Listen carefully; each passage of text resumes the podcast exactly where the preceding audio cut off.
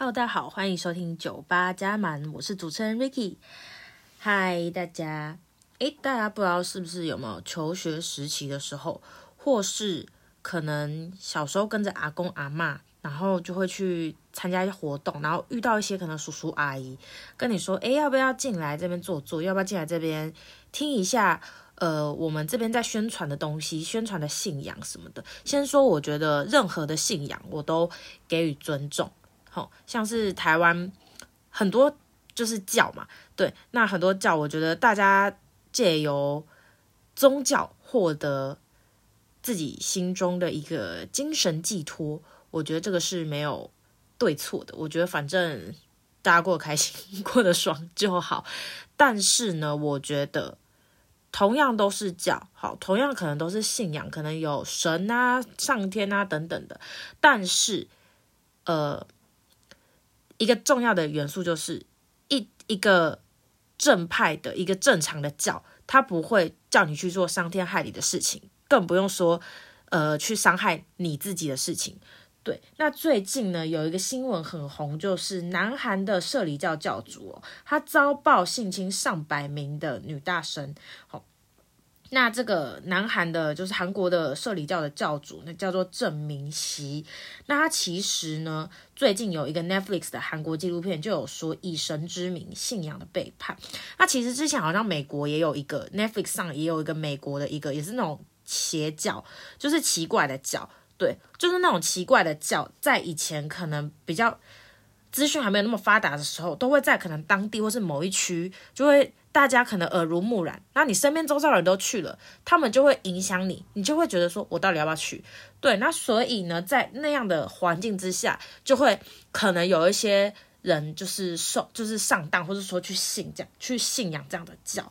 对，那他呢，其实就是这个人，这个教主，他就是非常的夸张哦，他就是其实他在二零零一年的时候，就是也有来台湾，然后你。听说报道是说，他有跟一些大学生，就是的人，就是可能利用教，就是教徒的名义啊，发生关系。那其实呢，他这样子是真的是非常糟糕，因为他除了在台湾之外，他也是因为教宗不是都什么什么游走什么的嘛，他就是到了一些韩，就除了韩国以外，台湾以外，他也到了什么马来西亚。那他呢，就是最终被惨遭判刑十年。可是我觉得十年是不是太少啊？对啊，就是像这样这么。这么肮脏就是下流的人，我觉得十年根本就不够啊！而且他还他还游行诶，他以为他在开演唱会，他还游行诶。对，那反正就是目前啦，因为这个影片才刚刚在 Netflix 上面出这纪录片，我觉得看这部片应该就是会抱着一个蛮沉重的心去看。然后我有看，目前有一些网红跟 KOL 有看完这个影片，我看他们现实动态 PO 的都是说看完这部影片很沉重，所以。我还在考虑到底要不要看，但是就是告诉大家，不论你今天是信什么教哦，佛教、道教、天主教、基督教，我觉得只要是呃，就是你信仰没关系，精神寄托没关系，但是就是不要去做伤天害俗的事情，更不要做伤害自己的事情，好不好？因为真正的神是不会做不对的事。OK，好。那下一则新闻呢，要跟大家讲的是，OK，大家是不是都有吃过一种巧克力？那这个巧克力呢，叫做 Toblerone，就是瑞士著名的三角形的巧克力品牌哦。它是不是在包装上，它不是黄黄的吗？然后包装上不是前面有一个山？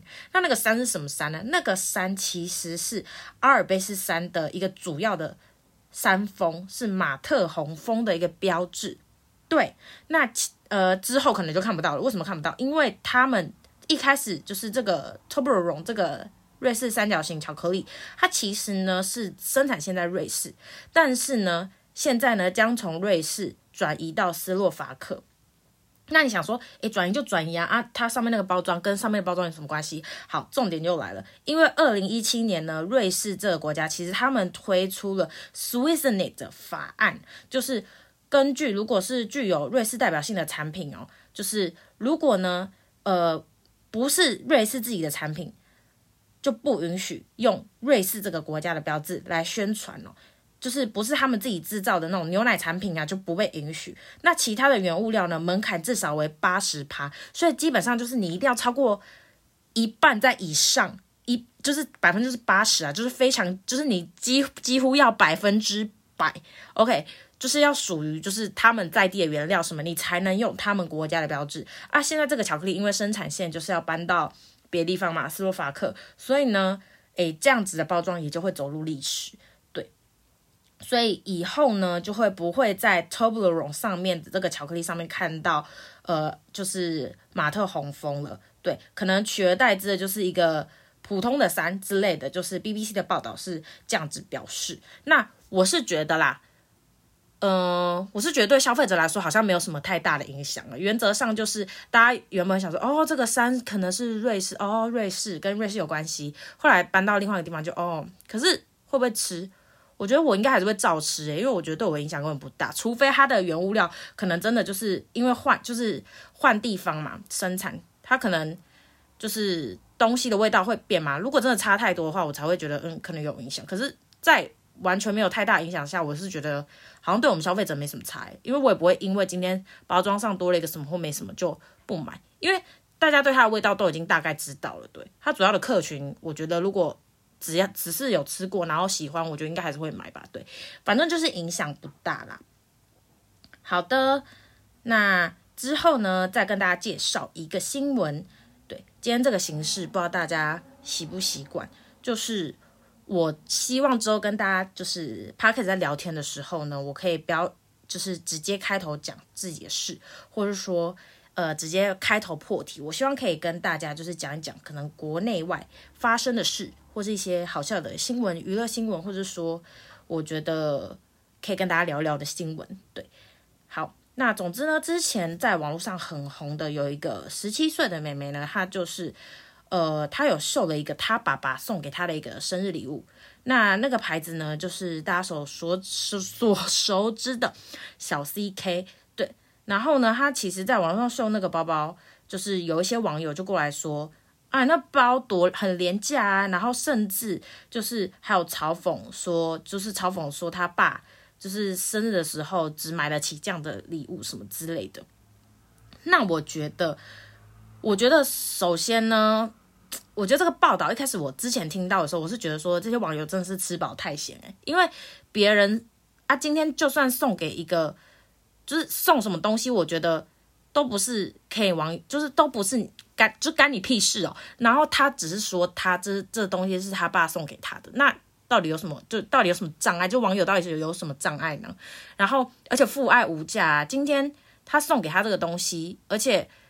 呃，文章好像有说，就是其实他家的经济状况，他在新加，他是菲律宾移民到新加坡，那他的经济状况可能家庭经济状况没有那么好。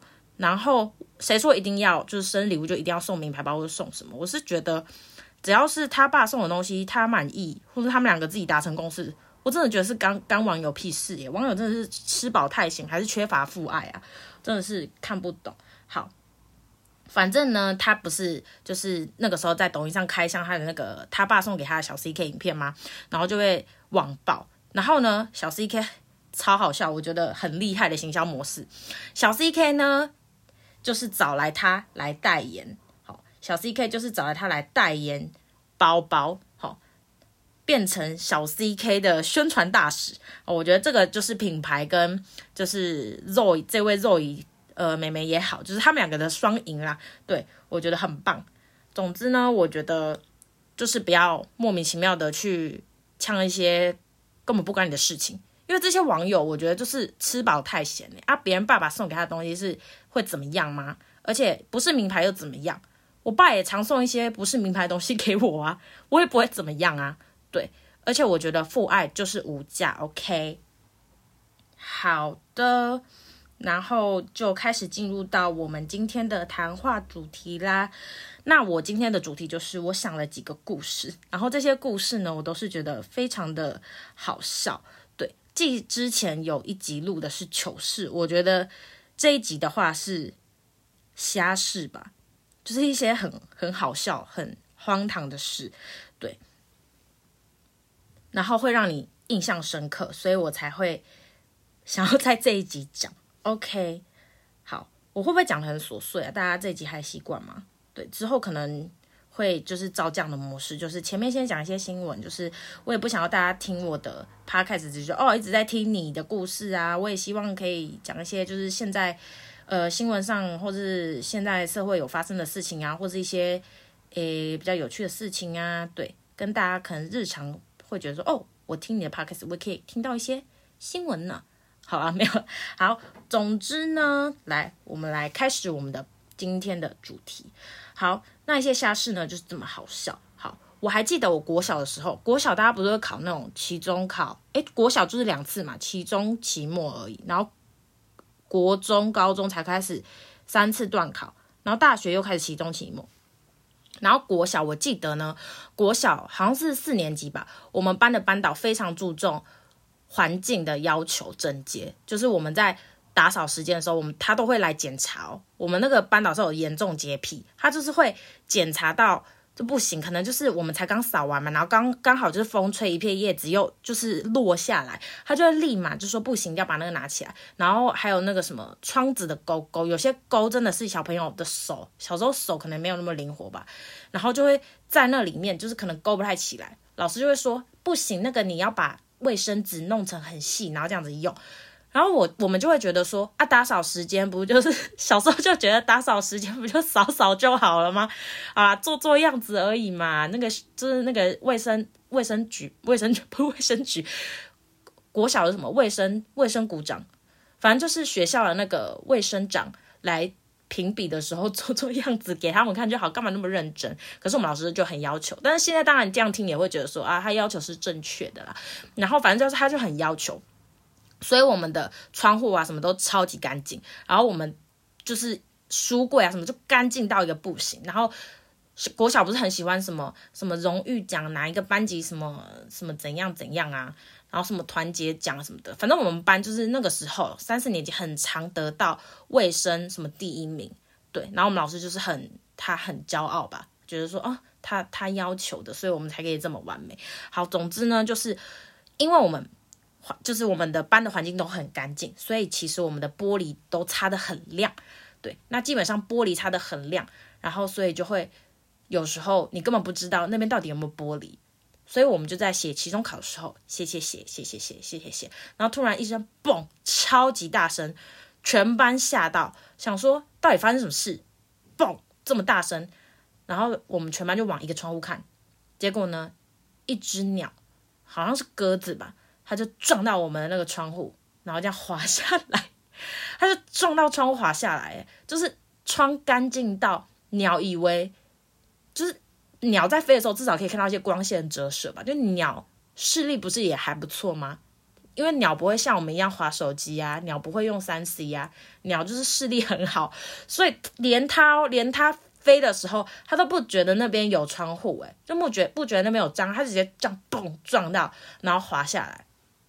然后因为期中考嘛，在考试啊，我们谁也不能动啊。然后好像就是老师就是有出去外面跟呃刚好经过的什么训导主任还是什么讲吧，然后就找人来处理那只鸟。然后我们就看到那只鸟被抬走，对，希望那只鸟安好。我觉得他这样一撞应该是脑震荡啦，对，反正就是。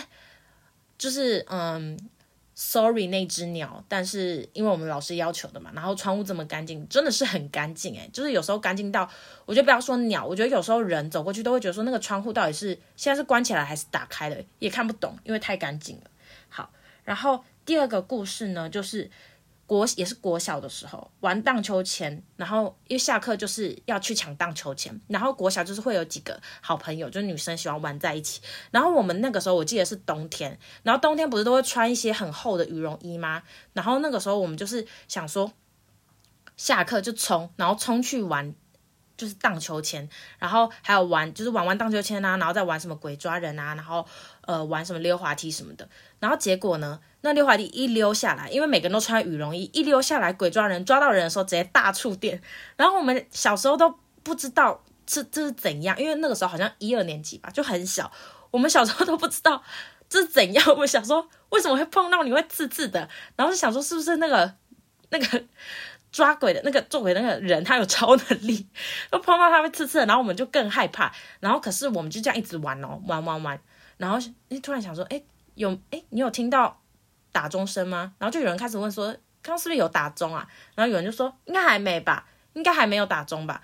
然后后来我们就越来越觉得不对劲，为什么只有只剩下我们在玩？然后诶，可是老师他们也都没有来找我们呢，他不会觉得说班上怎么？五六个小朋友都不见，反正后来我们就是就是有点心虚，然后而且国小不是都是很守规矩嘛，因为国小就是最听老师的话嘛，老师说啊，明天老师可能突然在什么就是班群上或者联络簿上面说什么啊，明天要带什么东西，然后就马上跟父母说明天我要带那个东西，我不带我就会很丢脸什么的，对，然后反正就是我们就觉得说哦好丢脸啊，现在赶快回去，然后就赶快跑回去，然后。跑回去的时候，当然就是被老师念说：“你们到底跑去哪里？什么？我刚刚差点要叫叫什么什么训导处的人，还是哪里去找你们呢？”啊，反正就是一件很好笑，但是又 很蠢的事情。好，然后呢，还有什么事呢？就是高中，我最近其实最近也有梦到一次，然后前一阵子大概半年前有梦到一次，就是呢梦到我怎样呢？高中穿错衣服，因为我高中呢，就大家高中都一样吧，就是会什么礼拜一，什么一三五穿制服，二四穿运动服，对，然后每一学期又不一样，或者说每每一年又不一样，就是你高一、高二、高三可能都又不一样嘛，就是高三一定都是一直穿运动服啊，因为穿制服很麻烦，或者说。呃，也没有要运动，就是一直穿制服之类的。对，反正就是只要你跟大家穿错，可能你自己一个人穿运动服，然后大家都穿制服，你就会丢脸到不行。而且我们高中是，如果有穿错，我们那天在星期四穿错最丢脸，因为如果在星期四星期四穿错的话。我们就要就是那个班的人就是会被教官叫到前面，然后去罚站，然后所有人都看你这样穿错衣服，好丢脸哦！因为你一个班可能一个班是穿运动服，然后就只有你一个人穿制服，你就会很丢脸。而且高中生最害怕丢脸，就是国高中生啊，就是最害怕丢脸。然后这件事情竟然已经成为我的一个心魔，我睡我做梦都会梦到这个。我觉得好好笑哦，而且那个时候我梦起来的时候，我真的还梦到我就是穿错衣服，然后那天要升旗，我就啊天呐，Oh my god，完蛋了，完蛋了，完蛋了。然后因为我高中好几次我都是搭校车，然后到学校，然后有时候到学校我都会跟同学一起去我们就是学校附近买早餐。然后买早餐的时候，我一看到我同学，靠，你今天怎么穿制服？你今天怎么穿运动服？我只要跟他们穿不一样，我就在马上就打电话跟我妈说，妈妈，你可不可以帮我把什么什么衣服送来？然后，如果那件衣服还在洗，或是还没干的话，我就是大吃屎，我就那天我就完蛋。但如果是星期四，我就会更完蛋。对，总之这件事情就是变成我一个心魔。诶，我觉得，我觉得这样子一一直一天到晚就是制服、运动服、制服、运动服，真的是很容易搞混，对不对？好险，现在我已经是出社会的人了，就可以随便穿，这是庆幸吗？反正就是很好笑啊，对。就连做梦到现在都可以梦到，我觉得应该很多人也梦到，就是有些人不是考试压力很大嘛，他们就会梦到他们考试压力，就是梦到自己在考试之类的，对。然后呢，还有高雄的租屋的鸟事，那大家都知道，我就是大学在高中读书嘛，就是可能有些听众不知道，那我之前有讲，对。然后，呃，因为我是北部人，那。一开始呢，要去靠外面的车那么大声，然后反正就是一开始如果要下去就是高雄住的话，其实心里会蛮慌张的，因为想说一开始就是去比较远的地方读书，然后又对高雄不太熟。我们家甚至就是去高雄没几次，大概就是两次吧，然后也都是在我很小的时候啊，然后就去高雄，所以对高雄没什么没什么印象这样子。对，然后。大学的时候就是要抽宿舍，但是因为我们我们那个大学的宿舍非常的少，然后可是我心里就想说，啊，我从北部上来的，我应该 北部下去的，我应该可以抽到吧？结果呢，没有。然后呢，我之后入学，我还听说一些什么住台南的给我抽到，我想说住台南，住台南给我抽到，应该要给 给住北部的吧？好，所以总之呢，我就是没有住到我们学校宿舍，可是好险，因为。学校宿舍很多人都说很烂啊，也不是很烂啦，就是设基本设施是好的，最主要就是我觉得自己住在外面还是比较爽嘛，或者说自己找一些比较认识的朋友一起住，因为你住在外面，你可能四个人，一开始大家一定客气客气，我觉得到最后一定都会。可能彼此就是有一些生活习惯不一样，或者说谁看谁不顺眼，或者说谁的课不一样啊，然后晚上谁去哪里还回来啊，然后大家都睡了，然后他就打扰到大家，或是就是会整个四个人就是绑在一起，你懂吗？因为四个人不管怎么样，就是还是要睡在同一个地方，所以就是会很容易被绑在一起，所以就是觉得不是这么优好，然后所以那个时候我就是租租外面，然后因为。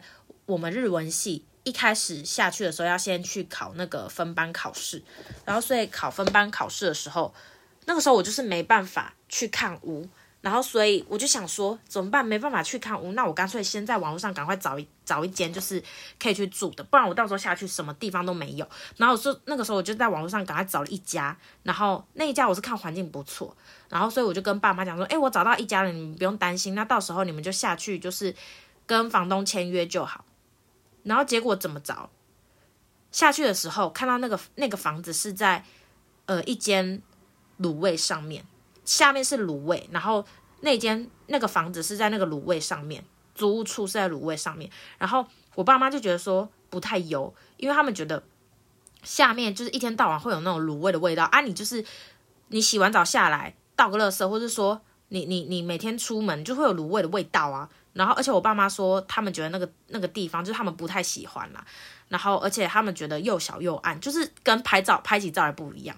对，然后总之呢，之后呢，因为我要去考试，所以我爸妈就自己去看了。然后后来他们就帮我看到一家还不错，而且离学校也很近，就是走学校后面大概五分钟就到，所以就是还行。对，幸好最后有租到。再来呢，就是寿司郎打工的同学。好，因为呢，就是我们大学在高雄，然后高雄呢，就是高雄巨蛋那个时候刚开了一个寿司郎，然后寿司郎就是人超多，然后大家都会去寿司郎吃寿司郎，不管那个时候寿司郎不管什么什么时间点，人都爆炸多，然后所以就是会就是招募很多大学生啊去打工，然后尤其是日文系嘛，又会讲一点日文啊，就是反正就没几句嘛，就いらっしゃいませ跟什么的那些，反正就是。 会找一些日文系去打工，那那个时候就是我有同很蛮多同学都会去那边打工，身边大概有两三个吧，都在那里打工。然后反正就是打工打工都会遇到一些奇奇怪怪的那个消费者。那反正那个消费者呢，就是指着好像是玉米军舰，然后就问我的同事说：“这个是什么口味？”然后我同事就心想说：“玉米军舰就玉米军舰啊。”还要跟你讲什么口味？然后我同事就跟他说：“这个是巧克力口味。”好，没有开玩笑，我没有。我同事当然不可能这样跟他讲啊。我同事就就是跟他说：“哦，就是玉米军舰。”然后可能那个妈妈还听不懂，那个妈妈就说：“哈，玉米军舰，所以是里面包玉米哦。”然后我同事就是我那个同学就说：“哦，对，就是玉米饭海苔，大概这样子。”好，然后那个妈妈就是没有再继续问，可能那个妈妈照顾。照顾小朋友，照顾到有点脑雾吧，所以他就才会问玉米军舰是什么口味。好，就像可能是问芥末巧克力里面包什么这种感觉吧。对，然后总之呢，好，我在讲什么？反正大家去，现在大家都会去吃寿司郎跟藏寿司嘛。然后藏寿司就是，我觉得藏寿司跟寿司郎的共通点就是，我觉得你不觉得大家去吃的话，应该。都会是吃比较生生鱼类的东西吧，对，然后所以我觉得像什么豆皮寿司啊、小黄瓜军舰啊、小小黄瓜军舰，对，豆皮寿司、小黄瓜军舰，然后还有什么玉子烧、肉松军舰，我觉得这四个就是就是大大大废物。好，我这样讲会不会被这四个爱好者骂啊？好，如果你真的很爱吃，就是这四个的话，我觉得。我尊重你，好不好？总之就是我我身边的人啦，好怕被骂哦。我 我身边的人都觉得这四个就是很废，就是去寿司郎就是不会点豆皮寿司，然后小黄瓜军舰跟玉子烧，还有肉松军舰。现在还有肉松军舰吗？没有了。反正肉松军舰如果没有的话，候补一定是玉米军舰了。反正就这四个大废 大废物。好啦，我觉得里面比较不废可能是玉子烧吧，因为至少如果玉子烧好吃的话。